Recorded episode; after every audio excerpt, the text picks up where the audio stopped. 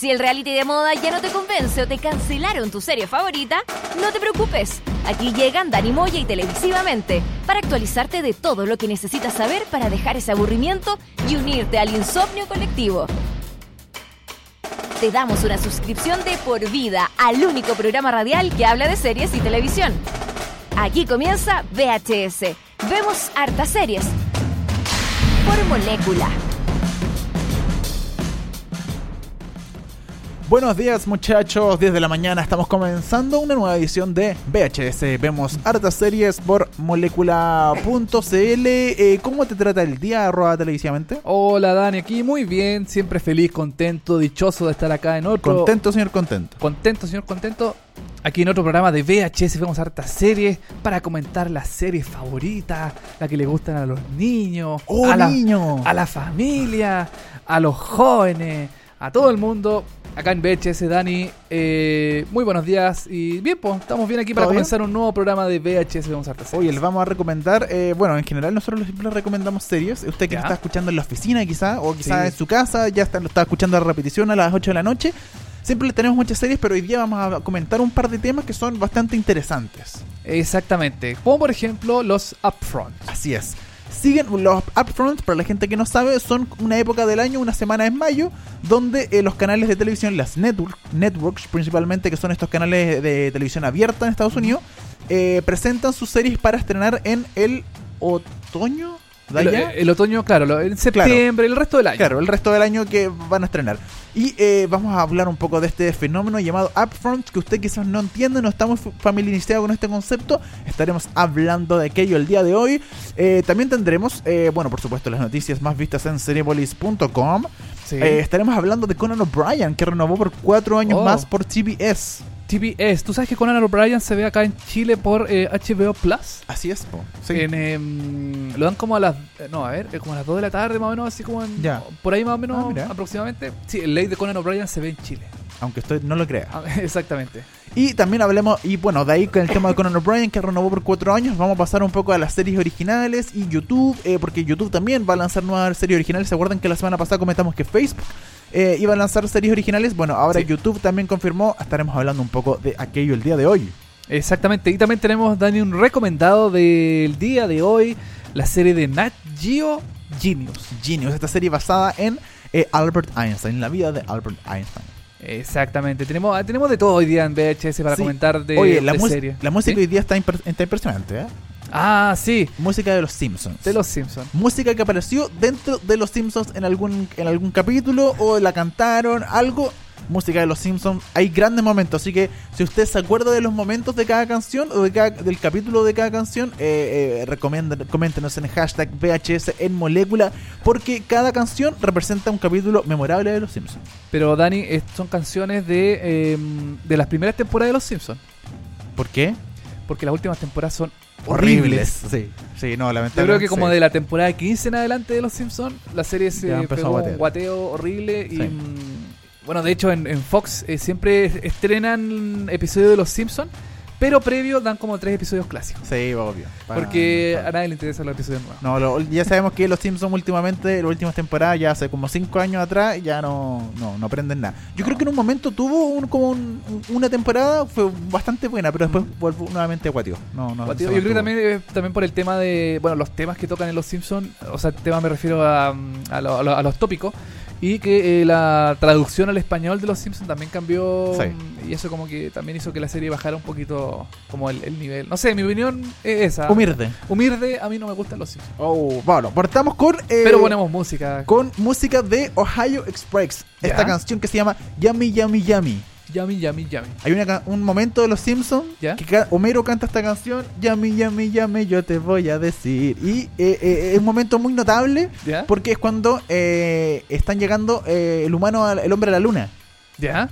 Y él no está ni ahí con la tele y él está echado en un sillón escuchando esta canción. Llame, llame, llame, yo te voy a decir. Y todo el mundo estaba pendiente de El hombre que llegó a la luna y él estaba escuchando música, eh, no estaba ni ahí con la televisión. Oye, esta canción no es igual que un, que un comercial de Kentucky Fried Chicken, que es jam, jam, jam, jam, jam, jam, jam, jam.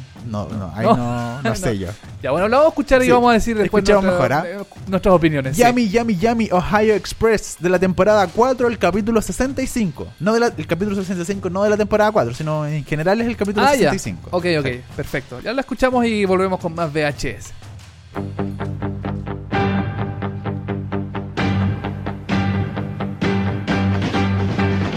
Yummy, yummy, yummy, I got love in my tummy and I feel like I'm loving you.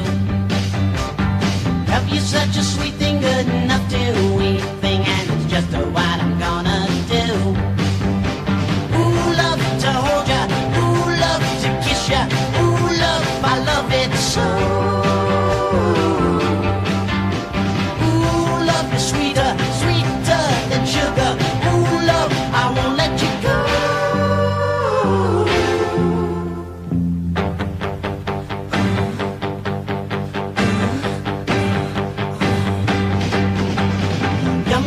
Yummy, yummy,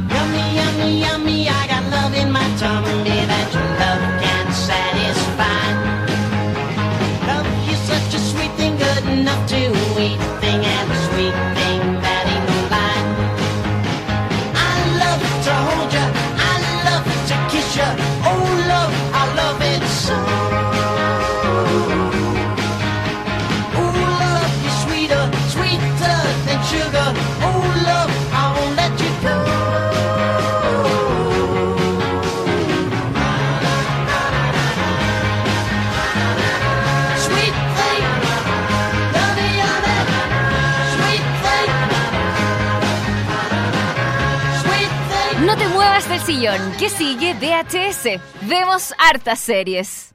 Eso fue Yummy Yummy Yummy de Ohio Express. Yummy Yummy Yummy, yo te voy a decir. Es muy bueno, un notable momento. Puta, no, no sé, no, no, no, no he visto ese episodio. Sí, no, es Yo- notable. que yo no soy fan de los Simpsons, entonces No, no, mal, no, mal, cacho. mal. Aquí tenemos un enemigo. Un enemigo, eh, eh, insúlteme por hashtag VHS en molécula. Oye, eh, vamos con las noticias más vistas en eh, seriepolis.com. Eh, vamos a partir con una noticia que a mí me llamó bastante la atención porque yo no sé si ya es creatividad o es un acto por no ser cancelados. Puede ser, ¿ah? Vamos a hablar de que Supernatural, esta serie de, de CW, que, que- que en Chile se ve en Warner, eh, va a tener un episodio animado junto a Scooby-Doo. Qué Eso sí, que, eso sí que What the fuck? es raro. Pero sabes que no es la primera vez que eh, The CW hace cosas extrañas. Por, por ejemplo, está el crossover musical, este episodio que, que junta a The Flash y Supergirl. Sí, que es como... Yo no, no he visto ese capítulo.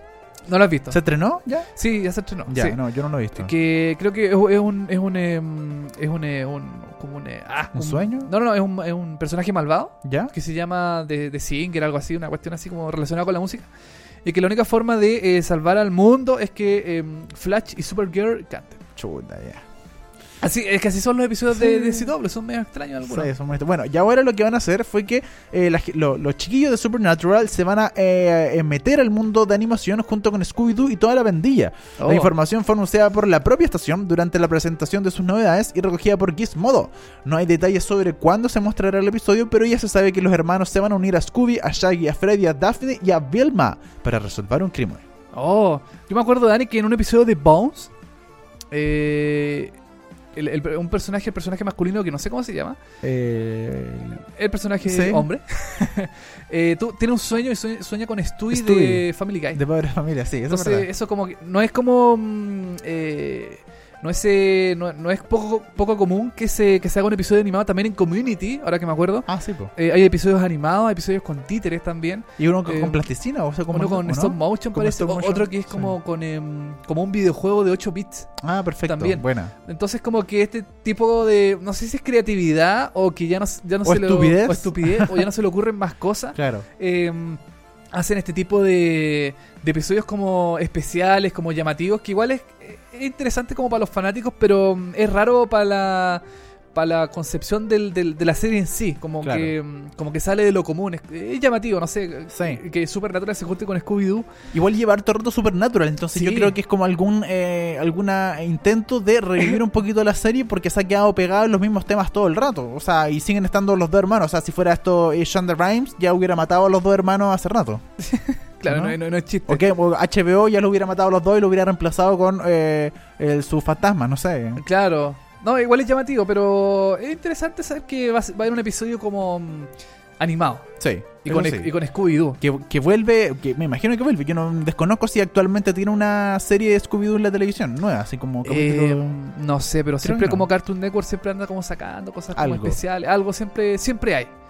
Así que vamos a esperar a ver qué pasa. No hay, no hay fecha todavía confirmada para el nuevo episodio, pero en algún momento del año va a ser estrenado este episodio especial de Supernatural con Scooby-Doo. Supernatural. Oye, eh, vamos con las noticias. Seguimos con noticias de Seriepolis.com, este serie, este sitio de noticias que usted puede revisar el 24/7, ¿cierto? Pero por supuesto está bien como una farmacia. Una farmacia, Abierto- siempre abierto. Siempre, o un, eh, estos, ¿cómo se llama? Estos, estas mini, mini market de estación de servicio, de, su, Claro. de, de bencinera. Siempre abierto. Siempre, con una amiga. Oye, vamos con eh, una noticia. Sí, verdad, una amiga. Ya. Ya, ya, A una Tito. mi- ya, Tito. Tito. Oye, a un, eh, una nueva serie Sí. que se llama American Crime Story. No, una nueva no, temporada no, no, de la serie temporada. American Crime Story. Eh, te- tenemos que Dennis Quaid va a ser George Bush. Oh, George Bush por fin va a tener rostro en esta nueva temporada, que es la segunda. George W. Bush, el George. que fue presidente hace poquito, el hijo. Exacto, el hijo, el, el Sí. imbécil. El imbécil. Que estuvo como dos años en la presidencia. No, perdón, dos años. dos do- periodos. do- dos periodos. Sí. En la presidencia de Estados Unidos. Porque la gente gringa es muy tonta y elige al mismo presidente dos veces. Sí. Y ahora lo que están con Trump va a pasar lo mismo, ¿no? Y ahora con Piñera también creo que lo Y aquí nosotros también vamos a elegir a Piñera de nuevo. Sí. Sí. Bueno, de acuerdo a The Hollywood Reporter, Dennis Quaid, eh, el día después de mañana, era el papá de Jake Gyllenhaal, ¿te acordáis? Eh, no. Ya, Y ta- y bueno, también estuvo en Fortitude, esa es una serie que nadie conoce, pero Tampoco, no. bueno, pero estuvo ahí. Ya. Bueno, él va a ser George W. Bush en Katrina American Crime Story, la nueva temporada de, ser- de serie de Ryan Murphy. La trama, como ya sabemos, se centrará en los acontecimientos después del huracán Katrina y la posición del entonces presidente de Estados Unidos, quien fue criticado en el momento.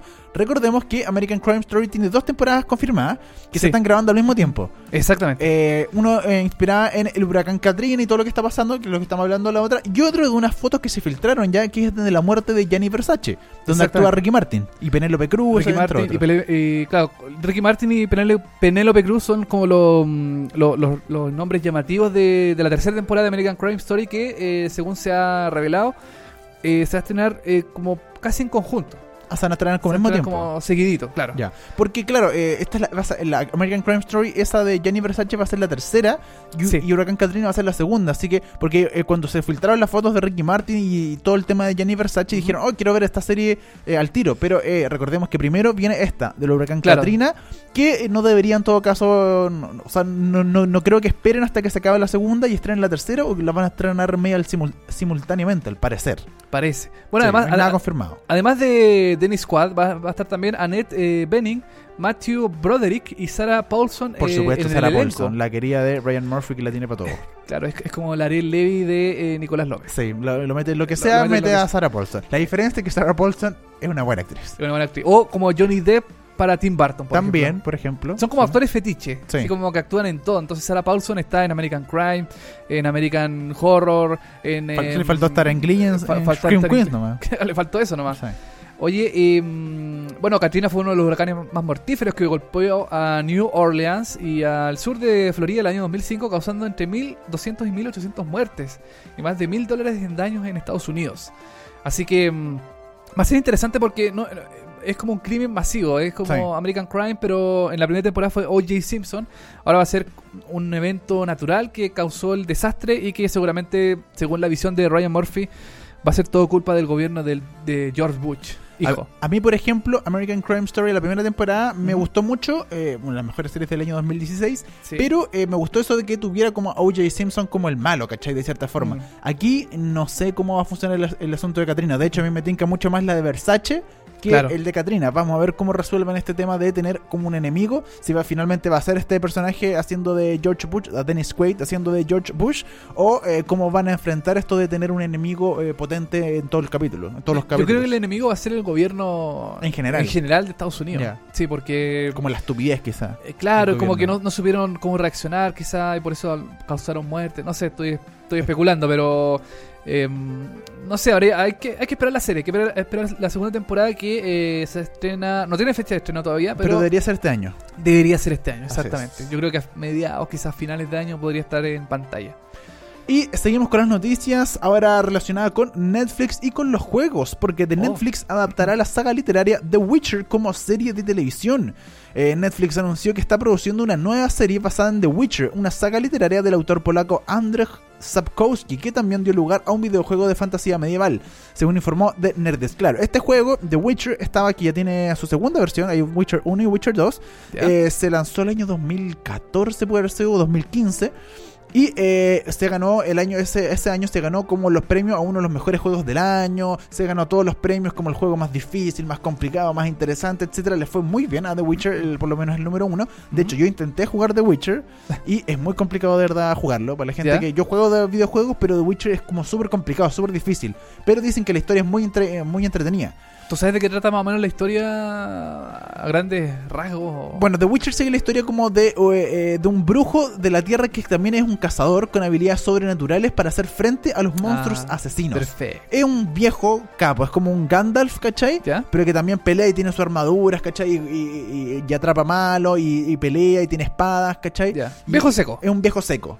Pero tiene poderes sobrenaturales. Tiene, claro, también es, es un mago, entonces tiene Ah, poderes ya. sobrenaturales, aparte de las habilidades físicas que pueda tener, tiene poderes eh, sobrenaturales, como decíamos, de tirar fuego, levantar cosas, etcétera, ¿cachai? Perfecto. Eh, The Witcher, y como decíamos, este juego que se lanzó hace unos años atrás y que le fue muy bien, está basado en una novela eh, de Andrzej Sapkowski. Y eh, ahora en Netflix quiere, compró ya definitivamente la saga literaria de The Witcher y va a tener una serie basada en esta saga, no en el juego, sino en las sagas. Las- es básicamente claro, lo mismo, no, no hay mucha diferencia en todo caso. Igual es llamativo porque yo creo que de no ser por el éxito del videojuego, yo creo que a lo mejor Netflix nunca se hubiera fijado en, Sí, claro, por en, supuesto. en- en- en realizar una, una adaptación televisiva. No sé, pienso yo. Sí, es muy difícil en todo caso. Porque si tú dices que tuvo, ganó premios, eh, ha estado en los rankings de los, eh, los lugares número uno de los videojuegos más jugados o más vendidos, no sé.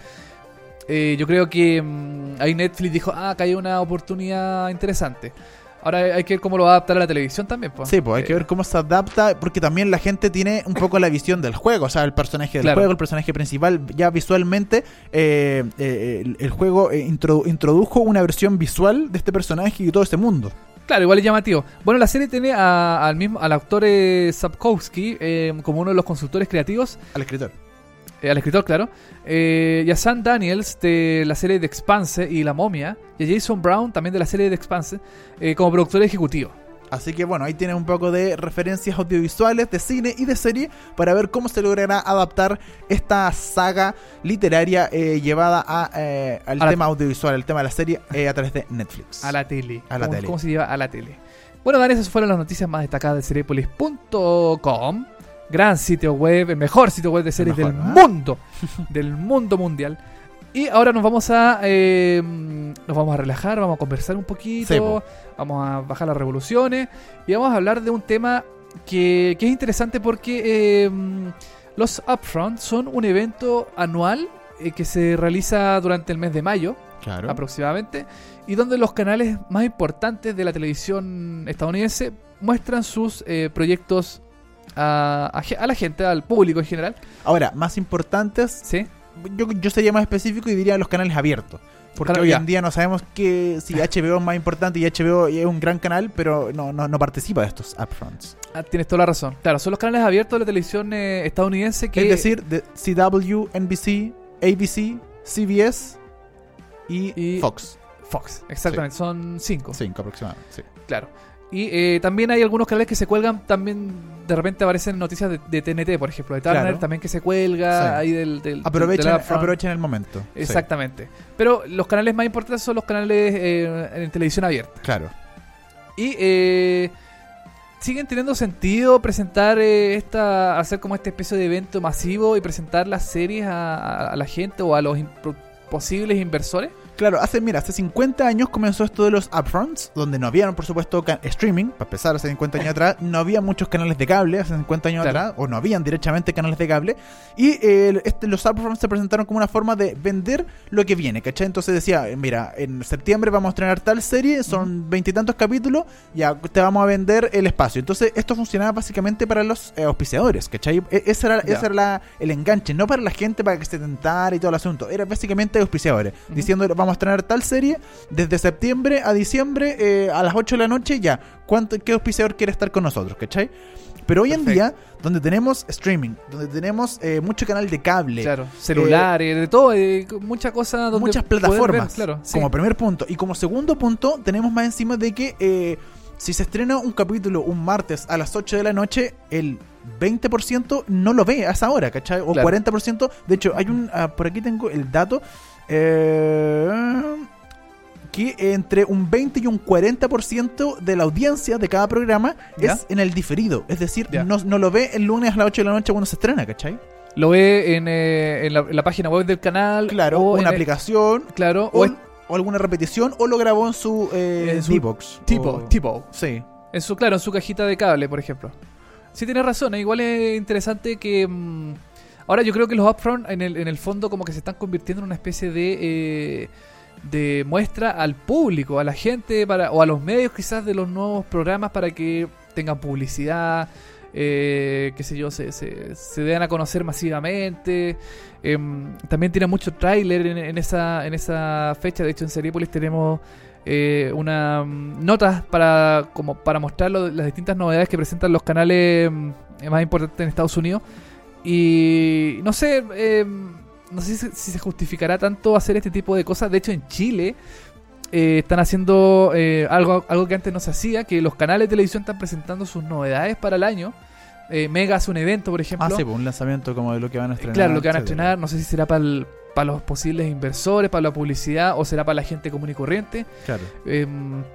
Canal 13 también está mostrando sus programas, que en realidad son los mismos programas de siempre, pero... Sí, como la nueva temporada de Vértigo. Claro, Eh, eh, Soltera otra vez, tres. Claro. De, no sé, puro recocido. Como que no hay Puro como que no hay novedades. Sí. En cambio, en Estados Unidos se muestran las nuevas series que van a venir eh, durante el año. Claro, O- nuevas, cosas, nuevos proyectos. Nuevas cosas, claro, también nuevos programas, nuevas eh, renovaciones. También en, en esta época se renueva o se cancela mucha serie también. Sí, pues. Eh, hay como una especie de, de avalancha de, de, no- de renovaciones y cancelaciones. Entonces ahí uno cacha, ah, chuta, ya cancelaron esta serie. O bu- buena, va a seguir esta serie con una nueva temporada. Y, mm, y en el fondo los canales lo que hacen también es limpiar un poco la parrilla para que los nuevos estrenos tengan un espacio en, la, en, en pantalla. Sí, po. y bueno, como, como decíamos antes, el 1849 es básicamente el, lo que importa en Estados Unidos. En Estados Unidos se analiza la audiencia según la gente que tiene entre 18 y 49 años, que, que en Chile también se analiza así, se llama la ABC comercial, pero allá se preocupan netamente del 1849, Ya. de lo que esa gente está viendo, lo que esa gente está haciendo. Y en el, en el análisis de esa gente, cada vez esa gente es menos la que ve televisión Claro. y es más la que ve, como decíamos, el- eh, los programas en diferido, en un, un 20 y un 40%, que es casi la mitad de la gente de esa está viendo los programas en diferido, o sea, a través de streaming, a través de una aplicación o a través de su tipo, lo ve el día siguiente, una repetición, etcétera. No lo ve cuando se estrena, ¿cachai? Claro. De hecho, una- un estudio que publicado hace eh, a fines de abril eh, eh, afirmaba que la inversión publicitaria en televisión en Estados Unidos quedó por primera vez por debajo de aquellas plataformas digitales del año 2016. Es decir, Oh. la gente está invirtiendo, las marcas están invirtiendo más en sus plataformas digitales más que en la televisión. Por primera vez quedó en un segundo año la televisión. Eh, por lo que te muestra que es eh, bastante importante los cambios que está haciendo la plataforma streaming y el internet. Claro, o sea, eh, sí, mira, yo creo que los upfronts son, em, claro, son presentaciones comerciales, porque por ejemplo, em, Netflix no tiene upfront. Claro, no tiene comerciales. No tiene comerciales, no le tiene que vender publicidad a nadie. Exacto. Entonces ellos estrenan sus cosas durante el año. Cuando Eh, quieren. Cuando quieren y las publican en su YouTube, en sus Sí. redes sociales. Em, HBO creo que tampoco. O, o- o- o quizás no en los upfront, quizás en, en algunas otras eh, festivales o cosas así o presentaciones a la prensa. Em, tampoco tienen como un día específico donde muestren sus cosas, no sé. Em, tampoco ellos venden publicidad, ellos se, se nutren de la publicidad, o sea, perdón, de, la, de los ingresos del cable, qué sé yo. Em, no sé, entonces, claro, a lo mejor los upfront están como medio pasados de moda. Claro. Como presentación de... Ahora todos los canales, los, los cinco canales se juntan ellos eh, al, al unísono casi para presentar siempre sus novedades al mismo tiempo casi. Eh, hay un día para NBC, otro día para CBS, otro día para DCW.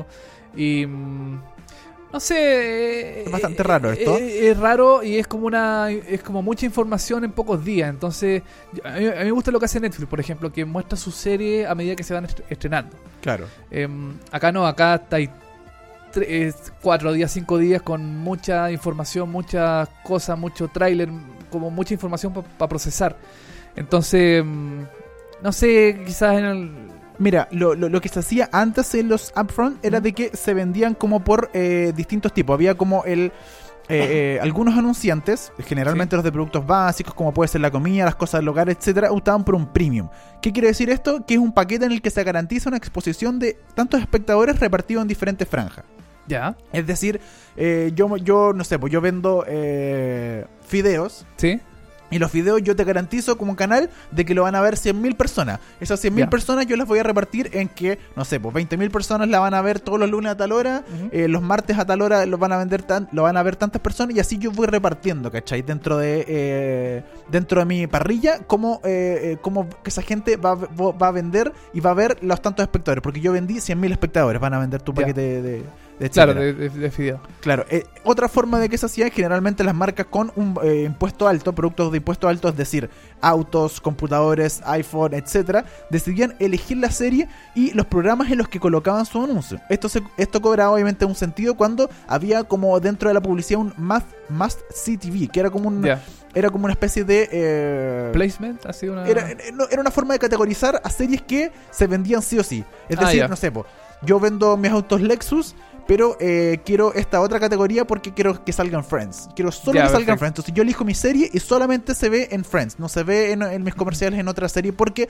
Friends es una, una serie que ve mucha gente, etcétera, y de mucho tipo de público. Yo vi, eh, ahora que dices eso, el, el- el último episodio emitido en Netflix de eh, Designator Survivor. ¿Ya? Aparece Ford. Eh, eh, un- sí, un placement de fuera asqueroso en el Sí, auto, que eh, no tiene ningún muy- sentido. No tiene ningún sentido porque está la, está la, la gente mm, eh, Wells, creo que se Sí. llama. Eh, qué sé yo, fue a visitar a una persona, a un, a un, un campo, sospechoso, a sí, un campo, y dice, oh, tenemos que, eh, no sé, no me tinca, qué sé yo, no, no, no me da buena espina este gallo. Ah, prende su, su celular Y prende el auto. y prende el auto. Y no tiene Y no tiene ningún sentido. Y, y en la pantalla del auto dice Ford, Sí, grande. gigante. Entonces dice, ah, esta weá es placement, pero, Pero horri- horrible. asqueroso, es horrible ese Sí. no tiene ningún sentido porque ella llega, saca el celular, prende el auto y dicen ya, vamos al auto. Y se sube al auto y, le y- y el capítulo como que... Son- y son como 10 segundos o 15 segundos perdidos porque Sí. ellas se, se suben al auto y parten el auto y se van. Sí, Y eso es todo esa secuencia. Y mm, claro, o sea, bien que se haga placement eh, o también metiéndolo en, el, en Chile en el tema de las películas de Cebadilla, por ejemplo, que también eran, eran Sí. asquerosos los, placements. sí, po. Eran totalmente injustificados, estaban ahí. Em, hay mejores formas de hacerlo, pero el de Designator Survivor me pareció ya, pero eh, súper feo, súper Sí. nada que ver. Y uno cacha el tiro que es un placement, ni siquiera lo, trataron de hacer piola. Sí, es po. como la cuestión ahí puesto Ford gigante el logo y chuta. Bueno, con No sé. el tiempo, lo que, hemos- lo que, lo que ha, pre- ha premiado eh, dentro del tema de los eh, an- anunciadores y de los upfront de cuando se vende es de que lo único que se vende es básicamente el formato premium, es decir, cosas caseras, Ajá. pero eh, que se venden por, eh, por público. Entonces, los canales se comprometen a que tanta gente lo va a ver, Claro. pero sin asegurarse con un, un- un, uh, un programa de televisión, porque claro.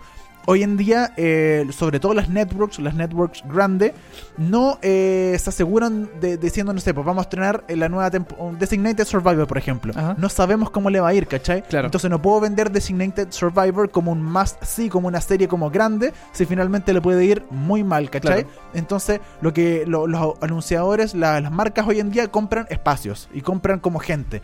Quiero que lo vean 100.000 personas. Tú ve cómo lo repartís, ¿cachai? Pero, eh, Pero, claro, pero asegúrame esas 100.000 pero personas. asegúrame esas 100.000 personas, no, no por serie, ¿cachai? Porque hoy en día, sobre todo las grandes series como The Walking Dead, como The Game of Thrones, eh, están en el cable, no están en los eh, upfront, no están en los, los networks grandes, ¿cachai? Claro. Entonces, por eso hoy en día también lo que se prioriza en vez de los eh, ratings es el ranking de las series más vistas, Claro. las series de las que más se hablan en Twitter, etcétera, más que el ranking, el perdón, el, el rating oficial de cuánta gente lo está viendo en ese momento, ¿cachai? Exactamente. Y también del periodo de. mm, O sea, el rango de entre 18 y 49 años que comentábamos en Claro, al que, principio. que es lo que más in- inter- eh, interesa. Le interesa a la gente. Es claro. bastante raro esto de los upfronts, eh, es, un, es un fenómeno, es algo no muy conocido en Chile. En Chile no se hace esto de upfronts No. porque no se arma una parrilla. En general, eh, en Chile sabemos que es mucho más desordenado el tema. Es como ya inventé Sí. un programa de, de aquí a la próxima semana y listo. O Claro. se, se planea un programa con meses de anticipación y de un día para otro se cancela el proyecto y chao y se va toda la cresta, ¿cachai? Claro, no hay, como, no hay como una seguridad como lo que tienen los gringos, por ejemplo. Claro, No que te una- dicen de aquí a septiembre vamos a estrenar tal programa. Claro, no, no hay una rigurosidad en el tema de aceptar un programa, de rechazar un programa, sino que aquí no, aquí es todo al lote.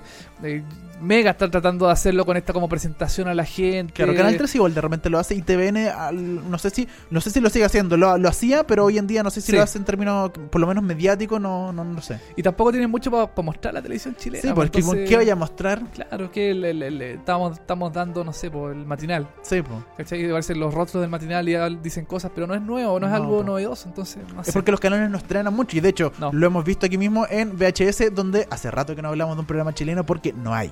No hay, no, No hay hay, programa no, chileno. No, no han estrenado nada nuevo, no, No hay, hay cosas llamativas, nada. Entonces, uno, un upfront acá en Chile eh, No tendría sentido no, para no nada. se justifica Sí. mucho. Sí.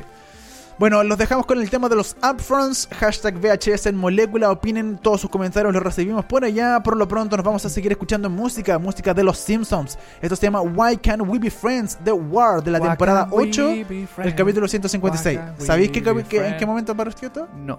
Cuando Homero va- eh, se convierte en un luchador de box y tiene que luchar con este que es como, no recuerdo el nombre, pero que es como Mike Tyson de los. Simpsons, el negro grande. ¿Sí? Y cuando, claro, cu- cuando sale al escenario, este como Mike Tyson, eh, pone una música ¡pua! así como, eh, como hip hop y todo así como eh, todo el mundo aplaudiendo. Y después Homero Simpson. Y sale Homero Simpson con su batita, con, con eh, ¿cómo se llama? Con Mouse detrás y sale Why can't we? Y él así como todo pollito, con la guata y friends? Bueno, de ahí salió.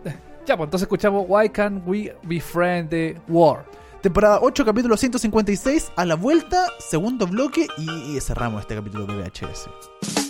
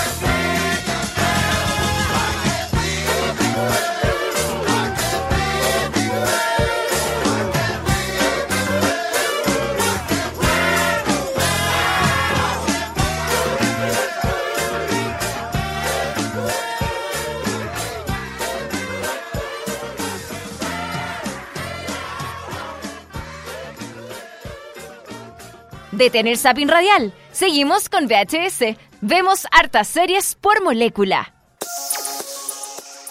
Estamos de vuelta en VHS, es hora Why Can't We Be Friends de War, que apareció en Los Simpsons. Hoy recordando música de Los Simpsons. Los Simpson, los Thompson. Eso Los- sí me acuerdo de los, Los Thompson. Thompson. ese, ese capítulo sí me acuerdo. Oye, Dani, y seguimos, dejamos de lado esa horrible serie de los Simpsons que Nah, está venida menos. ¿Y vos? Pésima. ¿Ya? Y nos vamos a una nueva serie que estrenó mm, eh, Nat Geo, creo que Sí, la po. estrenó. Eh, mm, eh, Genius. Genius. Un recomendado que tú nos traes hoy día, Dani, sobre Genius, esta nueva serie sobre el... el cien- no, no es científico, es... Sí, sí, sí. Científico, sí. Albert Einstein. Eh, ¿De qué trata Genius, Dani? Yo, yo no, la, no la he visto, no, no he tenido la oportunidad de verla todavía. O sea, sé que es sobre Albert Einstein, pero ¿qué muestra la serie? ¿Tú la has visto? Sí, yo he visto Genius, es una serie muy interesante, es desarrollada por Noah Pink y Kenneth Biller, se estrenó el 25 de abril eh, del 2017, este año, o sea, todavía no termina, de hecho creo la primera temporada. Se está emitiendo todavía. Se está emitiendo todavía. Ajá. En Chile se da por Nat Geo los días lunes, en la noche, a las 8 o 9 de la noche. Ya. Se estrena un nuevo capítulo en Chile. Y eh, la primera temporada, porque eh, se confirmó una segunda. Se confirmó una segunda temporada. Ya, ok. La serie se llama Genius, o sea, Sí. la idea de la serie en general es que va a mostrar la vida de distintos genios, ¿cachai? Ah, ya, no, no solamente- solo ya. Albert Einstein. En esta primera temporada está confirmado Albert Einstein, se está mostrando, etcétera. Pero para la segunda temporada no está confirmado de qué va a ser Segunda temporada, arroba televisivamente el gran genio. el gran genio de la televisión, claro. O Luis Jara puede ser. puede ser, el gran genio de la televisión. Claro. Bueno, la primera temporada está enfocada en Albert Einstein y de hecho en un libro del año 2007 llamada Einstein, su vida y universo que, que se escribió Walter Isaacson. Isaac, mira, justo Isaacson, como, Isaacson. ah, como eh, Isaac. Como Isaac Newton. Isaac Newton, sí. Bueno, eh, la Otro vida- genio. en la- esta serie está, se basa en los primeros años de Albert Einstein. Y eh, lo interesante de la serie para mí es que pasa en el presente, o bueno, no en el presente, porque Albert Einstein está muerto, Claro. pero eh, cuando él ya era conocido, cuando él ya era famoso, y eh, eh, cuando él era joven, ¿cachai? Pasa en los dos momentos. Es como una biografía entonces de la vida de Albert Einstein, de cómo llegó a ser lo que, lo que, lo que fue, eh, porque sacó la lengua en esa clásica foto en blanco y negro. Claro, puede ser. Eh, de hecho, eh, el- el- el- la vida de joven parte como cuando él está recién en, el- en- en el colegio ¿Ya? y quiere ir a la universidad y después se va a un internado, se cambia de país, su, su, su padre y su familia no la apoya y eh, finalmente, por el otro lado, cuando ya la teoría de la relatividad está, eh, cuando él ya es famoso y de hecho cuando está la época nazi, cuando él tiene que salir de Alemania, entonces pasan estas dos, en estos dos lugares eh, temporalmente la serie, lo cual es bastante interesante. Eh, el 19 de abril, como ya decíamos, eh, National, eh, National Geographic Nat Geo renovó la serie por una segunda temporada, pero todavía no se sabe de qué va a ser esta segunda temporada. La primera temporada, como ya decíamos, se centra en las diferentes eh, vías de Albert Einstein eh, en una ra- narración no lineal como un empleado de patentes luchando para obtener un puesto de profesor y doctorado en su vida temprana, o sea, cuando es bastante joven y como una mente ya conocida, respetada, donde hace clases, da cátedras y todo el mundo lo conoce, cuando ya eh, es mucho más eh, adulto. Jeffrey Rush interpreta a Albert Einstein cuando es adulto y Johnny Flynn lo protagoniza cuando él es eh, joven. Johnny Flynn también actúa en esta serie que hemos comentado acá, que se llama... ¿Cómo se llama esta de que, que se pega una enfermedad y tienen que encontrar a su pareja? De una enfermedad de transmisión sexual, una británica. Ah, sí, sí, sí. Eh, Lovesick. Lovesick. Sí. Lovesick que está en Netflix, tiene dos, tres temporadas. Dos temporadas, parece. Tiene eh, oh, ah, dos temporadas. Dos sí, temporadas. creo que la, la tercera está en, En, eh, En construcción. pro- en pro- construcción, exactamente. Eh, Johnny Flynn, bueno, él es Johnny Flynn, él interpreta a eh, Albert Einstein, lo cual es interesante. Él es británico. Él es británico, y, pero tiene que ocupar un, eh, un acento alemán. po. Ah, perfecto. Claro, yo, Albert Einstein. eh, Eh, vi- vivía en eh, Alemania en, en sus tiempos. Claro. y tiene que tener un acento inglés, pero en alemán. Y algunas veces hablan en alemán derechamente. Ah, perfecto. Entonces es, es muy interesante esta serie. Esta serie es del tipo cultural, por decirlo de alguna forma.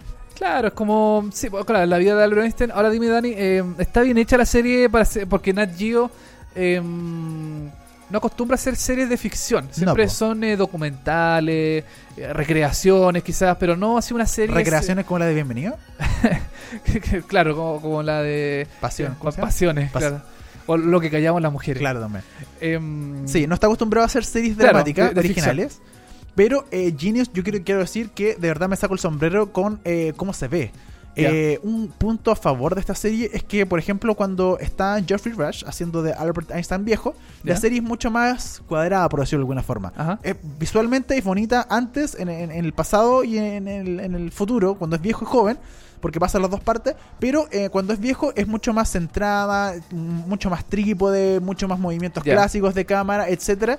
Es bastante eh, ci- cinemática, por decirlo de alguna forma, o eh, de cine. Ok. visualmente. Y en términos de eh, cuando está Johnny Flynn, cuando es más joven, se juega mucho más con eso. Se juega con mucho más efectos de tiempo, de eh, cámaras, caché, que se dan vuelta, eh, con efectos visuales distintos. O sea, cuando él, él es joven, se juega mucho más con la visualidad de la cámara y con el tratamiento de colores, por ejemplo. Y es muy interesante eso. A mí, por lo menos, me gustó mucho de que tengáis esta, esta dualidad de tratamiento audiovisual. Ya, o sea, hay un lenguaje visual distinto según las etapas de, de vida de, de Albert Einstein. Claro, de, la- Sí. de la- las dos partes que se muestran en esta serie. Es una serie que te enseña bastante, eh, ocupa mucha gráfica también. A mí me gusta mucho que de repente, eh, sobre todo cuando él es joven, eh, empieza a explicar sobre la luz. Y Ya. empieza a explicar sobre, eh, en ese momento había una teoría que decía que en el espacio había éter. Ya. Éter era algo que era un- Un una, sustancia. Una sustancia Una que sustancia nunca. sí. Claro, que existía entre la Tierra y el espacio de afuera y a través del éter se movía la luz, ¿cachai? Perfecto. O sea, no, no había aire, no había agua, sino que había éter. Esta Perfecto. teoría obviamente eh, eh, se, se desmitificó con el tiempo y Albert Einstein fue encargado de aquello, de que, que no había éter, que básicamente no hay nada en, eh, En que- el espacio, en el claro. espacio, que eso es lo que hoy, en- hoy en día nace, y que, porque él planteaba que la luz se movía a través del éter, y cuando él se empieza a explicar todas estas cosas, hay gráficas, y gráficas, Ah, hay gráficas como muy bonitas, por decirlo de alguna forma. Él Ya. de repente está hablando una charla y dice, imagínense el sol, pum, y aparece el sol y nosotros vemos el sol, ¿cachai? Y después dice, imagínense cómo viaja un rayo de sol a, a la Tierra en tanta velocidad y vemos toda esa gráfica del rayo de sol viajando por el espacio hasta llegar a la Tierra y iluminando el, el lugar como si hubiera como... Como si él cuando hablara de todas estas cosas de verdad pasaran eh, en el Visual- lugar visualmente. visualmente, ¿cachai? Entonces, y de hecho, toda la gente, porque él, eh, eh, el, el asunto de hacer clases y de instruir a, a- a niños o a gente joven sobre esto es muy interesante, ¿cachai? Entonces, como que todos quedan sorprendidos porque cada vez que él habla, de verdad se ilumina la sala y todos quedan muy, interes- eh, muy interesados con lo que está hablando. Por lo tanto, es una serie que a través de hechos científicos, con lo que de verdad planteó Einstein, descubrió Einstein, eh, te ilustra y te enseña. Yo hay muchas cosas que no sabía, por ejemplo esto del éter, yo de verdad no sabía, pero viendo la serie me instruí y aprendí sobre aquello y me pareció bastante interesante. Ahora el éter se ocupa para desmayar personas con un pañuelo, se pone un poquito, un poquito de éter y Sí, te desmayas. sí. Oye, em, algo te decía y se me olvidó. Em, ah, que si la, la- la visión de Albert Einstein en la serie es buena, es mala, se muestran sus, em, no sé, sus excesos, Sí. sus, eh, sus- como su parte íntima, Sí, su- de, sus problemas quizás. de hecho, de la primera, algo que, eh, que me llamó bastante la atención es que eh, no recuerdo el nombre de la pareja de la esposa de Albert Einstein, ¿ya? pero ellos tienen como un acuerdo o la señora sabe que Albert Einstein es un guan caliente y que se tira a todas las mujeres. Oh. Y que todas las mujeres básicamente dicen, oh, Albert Einstein, el, el, El científico, el científico claro. del asunto, y se lo jotean y él obviamente responde. Y de hecho, en las primeras escenas del, del, del primer capítulo, sale Albert Einstein tirándose a una de sus a uno de sus como estudiantes o asistentes, Ya. creo que es, se la tira y sería, se sube los pantalones, etcétera, y ya vuelve y eh, la señora de alguna forma sabe que él tiene como otras relaciones, pero le da lo mismo. Y de hecho lo mismo con eh, con cuando él es joven. Cuando él es joven, eh, deja embarazada a otra científica y él como que no pesca mucho a la científica ni a su hijo porque está todo el rato metido en que no, el que tiene que ser famoso y que quiere hacer clases y que quiere descubrir tal cosa y que tiene que descubrir cómo funciona la materia, etcétera Y no pesca a la señora, ¿cachai? Y todo el mundo está como contra él porque él es como súper cuadrado. Entonces eh, es interesante ver a este Albert Einstein que de repente uno desconoce y dice, ah, Claro. el viejito, simpático del asunto. No, el bueno era, era, un- era una mierda de persona, ¿cachai?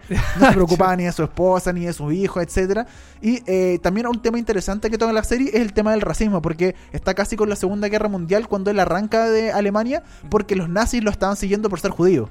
Ah, perfecto. Entonces empieza todo este tema de que, oye, él es judío, él es judío. Y de hecho hay un momento muy interesante que él camina por una plaza en Alemania ¿Ya? y eh, hay una especie de... eh, están haciendo el movimiento eh, nazi en. Alemania. ¿Ya? Y hay uno, los primeros nazis en Alemania tratan de matarlo y tratan de, eh, de- matar gente eh, famosa judía, ¿cachai? Empiezan a matarla de a poco. Y él aparece en una lista. Entonces en esa, eh, un día está caminando por una plaza y los nazis lo quedan mirando. Los nazis estaban en ese momento haciendo protestas, en la calle era un partido chiquitito. Y aparece un niñito chico y se acerca y le dice, ¿usted es el famoso Albert Einstein? Sí, hoy yo quiero ser como usted, ¿me puede dar un autógrafo? Y el niñito es un niñito nazi, así realmente rubio, con el signo nazi y todo el asunto, pero admiraba a Albert Einstein, Einstein. ¿cachai? Claro, le da lo mismo que fuera judío. Le da lo mismo, ¿cachai? claro. Le dice, ¿me puede dar su autógrafo? Y después llegan los otros nazis como grandes y dicen, ya, sale de acá, judío, sale corriendo, no sé qué cuestión. Y ellos se van, ¿cachai? Y se llevan al niño finalmente. Chicos. Es una serie bastante interesante, eh, es bastante historiadora, es como estas series que eh, te cuentan un poco la historia y uno aprende bastante. Así que yo Claro. la recomiendo completamente. Nat Geo se da los lunes por... Eh, Nat Ge- Geo, sí. Genius, Genius se da por. Nat Geo los Ajá. días lunes aquí en Chile. Eh, recomendada, completamente. Perfecto, me tincó, me tincó bastante porque mm, me interesa saber cuáles son la- la- la- las yayitas de, De Einstein. de Albert Einstein. Sí, interesante. Y vamos a ver en la segunda temporada a ver de si siguen hablando de Einstein o se centran en otro, otro, otro genio. otro genio, como Claro. Luis Jara. Luis Jara. Dani, seguimos con. Ese fue nuestro recomendado Genius por parte de Dani Moya, arroba Cepomoya63. Seguimos con un comentario de, em, de un programa internacional, eh, Conan O'Brien. Así es. El reconocido animador de Late Show gringo que pasó por NBC, después lo echaron. O, ¿Lo echaron o se, no se fue? Creo que se fue. Lo echaron. O lo echaron, ¿cierto? Sí, pues, lo echaron porque esta pelea con eh, Jimmy Fallon que llegó Ah, y Jay Leno razón. que quería volver y él estaba entre Sí. medio, así que le dijeron, o sea, más que lo echaron, fue que a él le dieron, le quisieron hacer... eh, Lo quisieron volver al, al, al trasnoche, ¿cierto? No, lo quisieron poner entre medio. Que sí, Ah, querían poner a. Jimmy... F- el pero él estaba en- con eh, el Tonight Show. Jay Eh, Leno estaba con el Tonight Show. Sí. Y se fue Jay Leno. Y pusieron a Conan O'Brien con su... Eh, eh, late, late Night. él, claro, él dejó el Late Night, Ajá. se lo pasó a Jimmy Fallon y él entró como el Tonight Show como eh, haciendo el animador principal. Claro. Y de Jay, Len- Jay Leno pasó un año y dijo, es que quiero volver al Tonight Show. Ah, Ah. perfecto. Entonces, Uh, entonces pusieron a, quisieron, querían poner a Jay Leno en el Tonight Show de nuevo, en el Late Night, dejar a Jimmy Fallon y a él ponerlo entre medio con 45 minutos con un programa, Programa X, así, inventado. Y él dijo que no y finalmente hubo demanda, etcétera y se fue a CBS, un canal de cable de comedia y estrenó su programa Conan, que es uno de los programas eh, de Late, también más exitoso y del cable de los más exitosos. Y aunque informa a principios de este año sugirieron que TBS podría estar eh, eh, avanzando en darle un finalmente un último año a Conan O'Brien en, en TBS. No puede ser. La red eh, finalmente cambió de idea y le confirmó por cuatro años más a Conan O'Brien para eh, hasta el 2022 con su programa Conan. 2022. Sí. Eh, mucho. Harto, cuatro años. Mucho tiempo, sí. Mucho. Conan. Pero aquí viene lo interesante. A ver. De que hicieron el contrato hasta el 2022, pero con Conan, pero no asegurando de que el programa Conan va a seguir de lunes a viernes como está hoy en día, ¿cachai? Como late.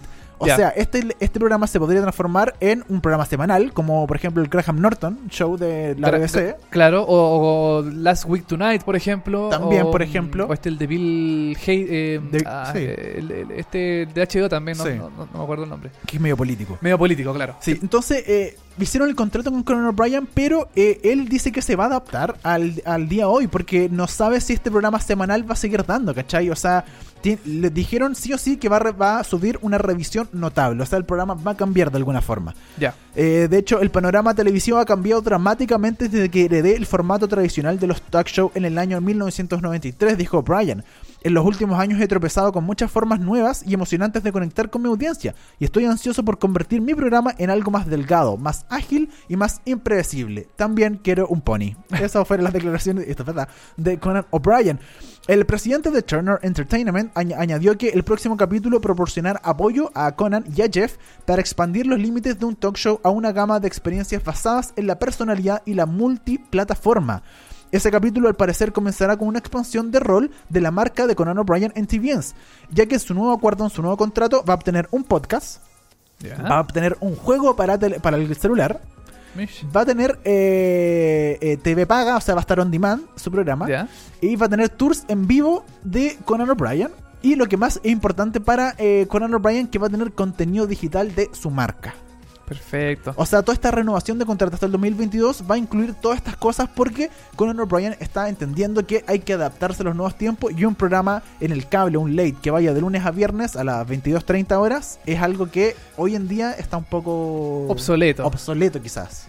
Yo creo que esto, esta como nueva tendencia se mm, es posible porque O'Brien está en el cable. Yo creo que si Sí, fuera en un network, por ejemplo, como está, no sé, Jimmy Fallon o Jimmy no, no, Kimmel. no se daría.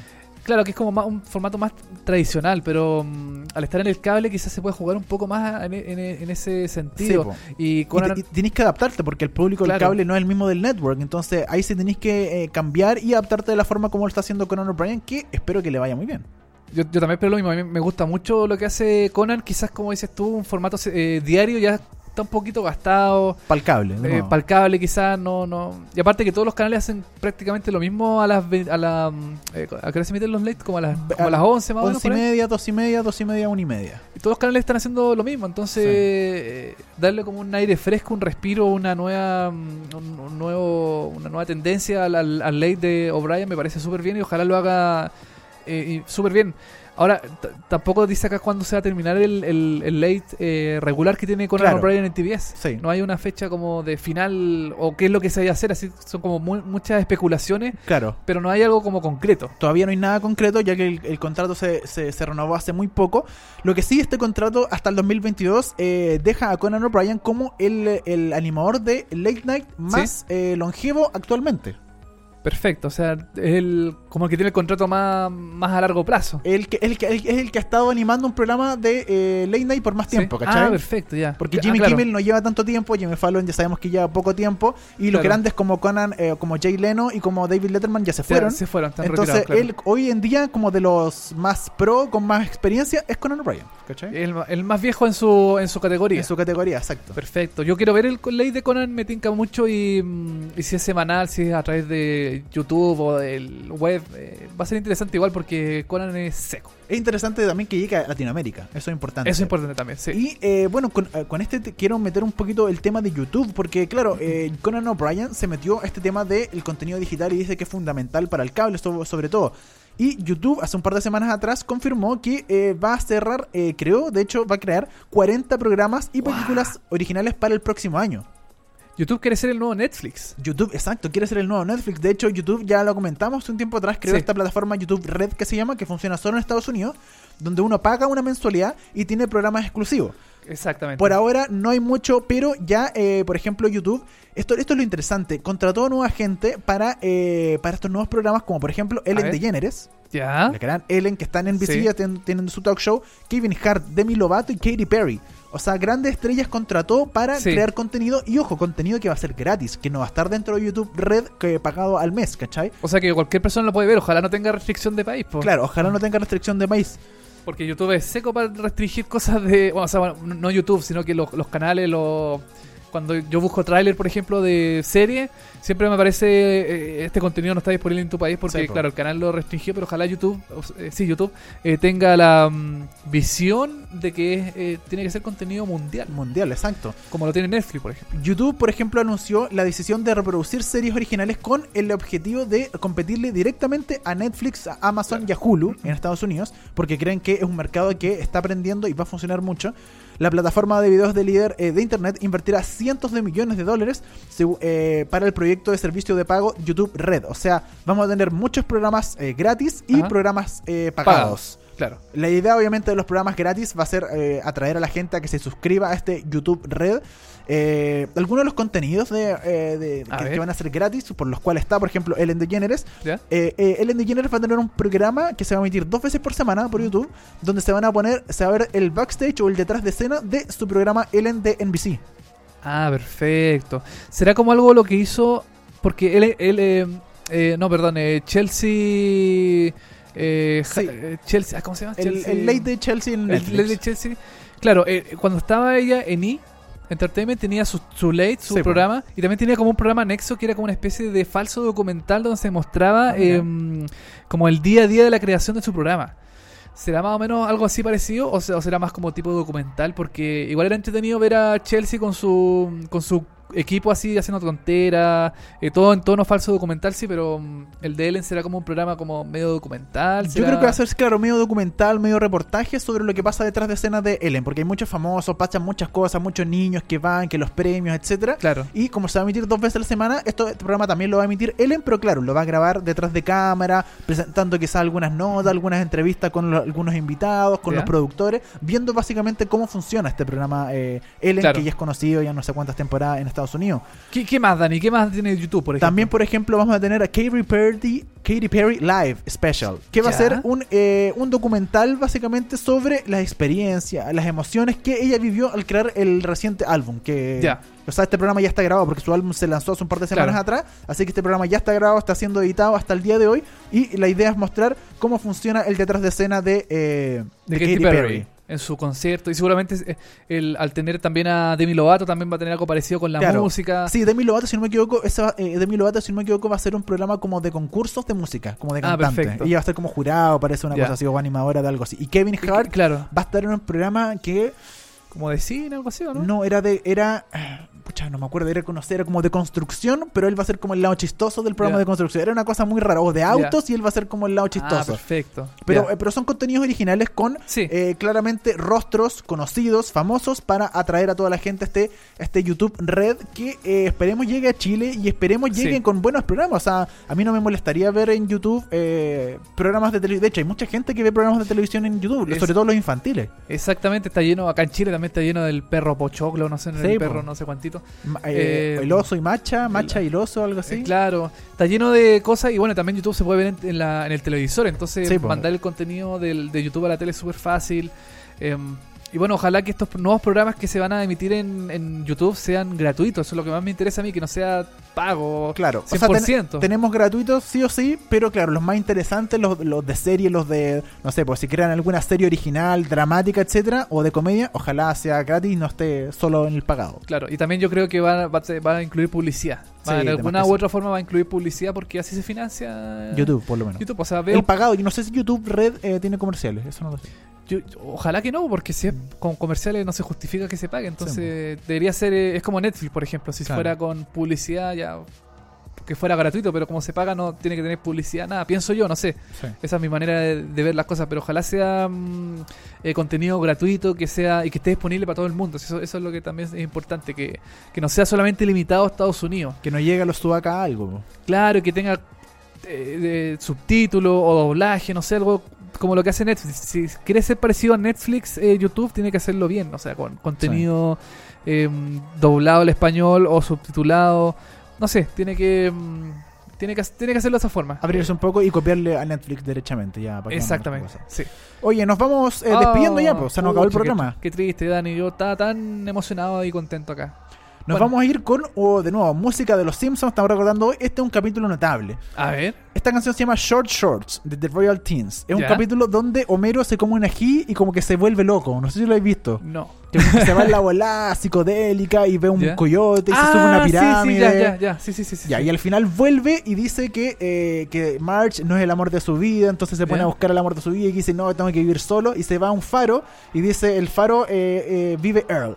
Y él Ya. busca Earl, Earl, Earl, y Earl es la máquina que ilumina el faro, ¿cachai? Entonces Ya. dice, no, y como que se desespera todo el asunto, se rompe, y bueno, llega Marge a rescatarlo, se rompe este faro, y como el faro se rompe, un barco que iba atravesando por, por Springfield Ya. choca contra el muelle y se rompe el barco y caen puros pantalones. Y justo la gente de Springfield llega y dice, oye, miren, aquí hay short shorts. Ah, qué bueno. Y empieza esta canción, we wear short shorts. Y empieza esta canción y todos se ponen pantalones y así termina el capítulo. Qué es una estupidez gigante. Es una bola bien. es una volada, pero... Sí, me acuerdo de, de- haber visto a Homero con un coyote, con una señora india también. Sí, también, eh, sí. O no. No, sé, estoy mezclando. bueno. Sí, puede ser. Puede ser, pero es como una bola grande. Pero este es un capítulo notable y la canción es notable. Esto es de Short Shorts de Royal Teens de la temporada 8, el capítulo 162. Nosotros nos vamos. Nos reencontramos Oh. el próximo martes a las 10 de la mañana por molécula.cl. Así es, nos vemos y short shots de, de Royal Teens. Dani, un gusto como siempre y nos vemos la próxima semana. Chau. Chau. Man, dig that crazy chick. We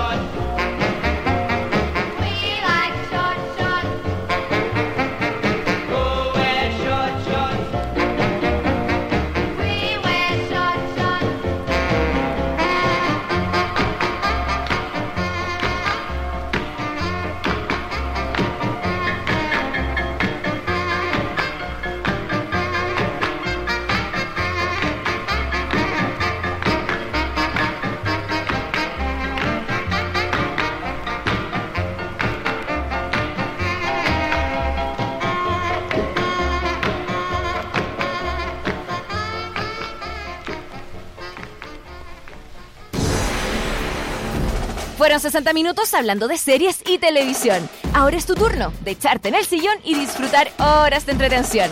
Y si te quedaste corto de datos, tranquilo, que pronto vuelven Dani Moya y televisivamente con más noticias, comentarios y recomendaciones de las mejores series.